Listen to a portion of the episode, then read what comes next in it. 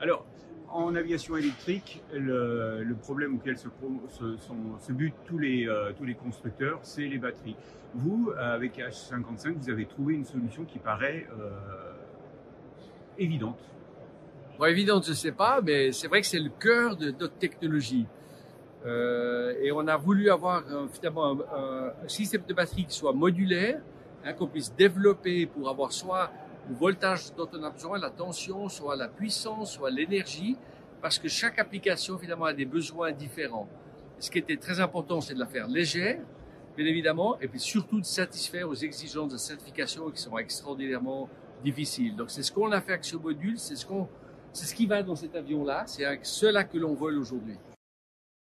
Et alors, ce module de base, c'est quoi? Ses caractéristiques alors c'est simplement une, une, cellule que l'on achète dans le marché, mais auprès de fournisseurs et vraiment on travaille directement avec les fabricants pour avoir la, la technologie qui soit la plus optimale. Elle a quelle taille? Et, euh, et c'est une cellule de type euh, cylindrique. C'est le, le, facteur de forme 21700 hein, pour les pour les spécialistes. Donc c'est un peu plus gros que les petites que l'on connaît.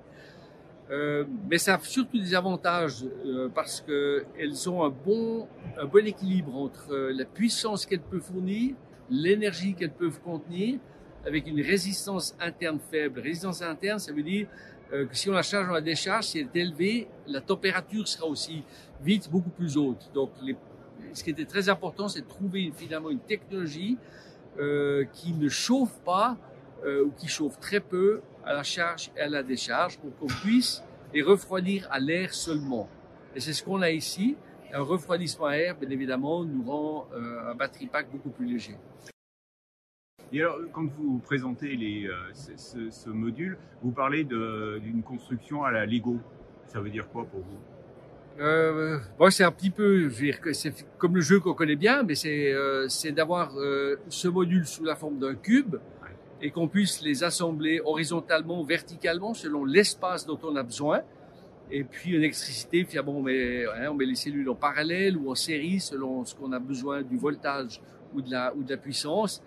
Euh, et c'est ce qu'on arrive à faire finalement avec ce, petit cube. Alors on les met dans les ailes, il y a des places qui sont relativement petites qu'on peut utiliser de ce fait-là. On les met dans le nez, on pourrait les mettre dans un pod, on pourrait les mettre dans, le, dans le fuselage également. Donc il y a différentes solutions. Ça, ça nous permet d'utiliser vraiment l'espace qui est à disposition et puis de garantir qu'on garde un bon centre de gravité parce que mmh. c'était c'est super important dans le monde aéronautique. Donc sur le Bristol, vous, les, vous avez choisi de les mettre dans, dans l'aile, dans chacune des, des deux ailes.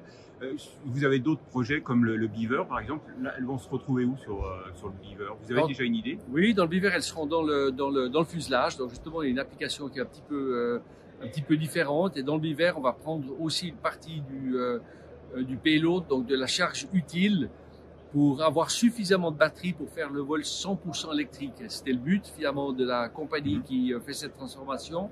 Harbour Air, c'est d'opérer 100% électrique parce qu'ils opèrent depuis Vancouver, depuis la ville, depuis le centre-ville. Et pour eux, c'est un grand problème.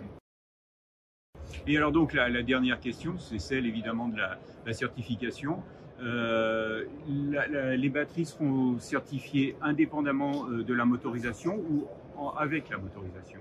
Donc, on a demandé à l'EASA de nous accorder un Type Certificate, un certificat de type euh, pour l'ensemble du système. Parce qu'on considère finalement que le moteur et la batterie pour cette application, c'est un tout, doivent être optimisés ensemble, doivent être démontrés comme étant sûrs ensemble. Et c'est ce que l'EASA a accepté et c'est ce qu'on est en train de faire actuellement. Et donc, l'échéance euh, fin... fin... Fin d'année prochaine. D'accord. Fin d'année prochaine, on est tout proche d'avoir le, le, le, DOA. Euh, on a déjà le, le, le POA, donc euh, finalement c'est hein, quelque chose qui est vraiment euh, maintenant en cours. L'EAS a aussi défini ses exigences, tant pour la partie motorisation que la partie batterie. Donc on est assez au clair sur ce qu'il faut faire et ce qu'on doit encore euh, démontrer jusqu'à ce qu'on puisse obtenir ce, ce certificat de type. Eh bien, merci André.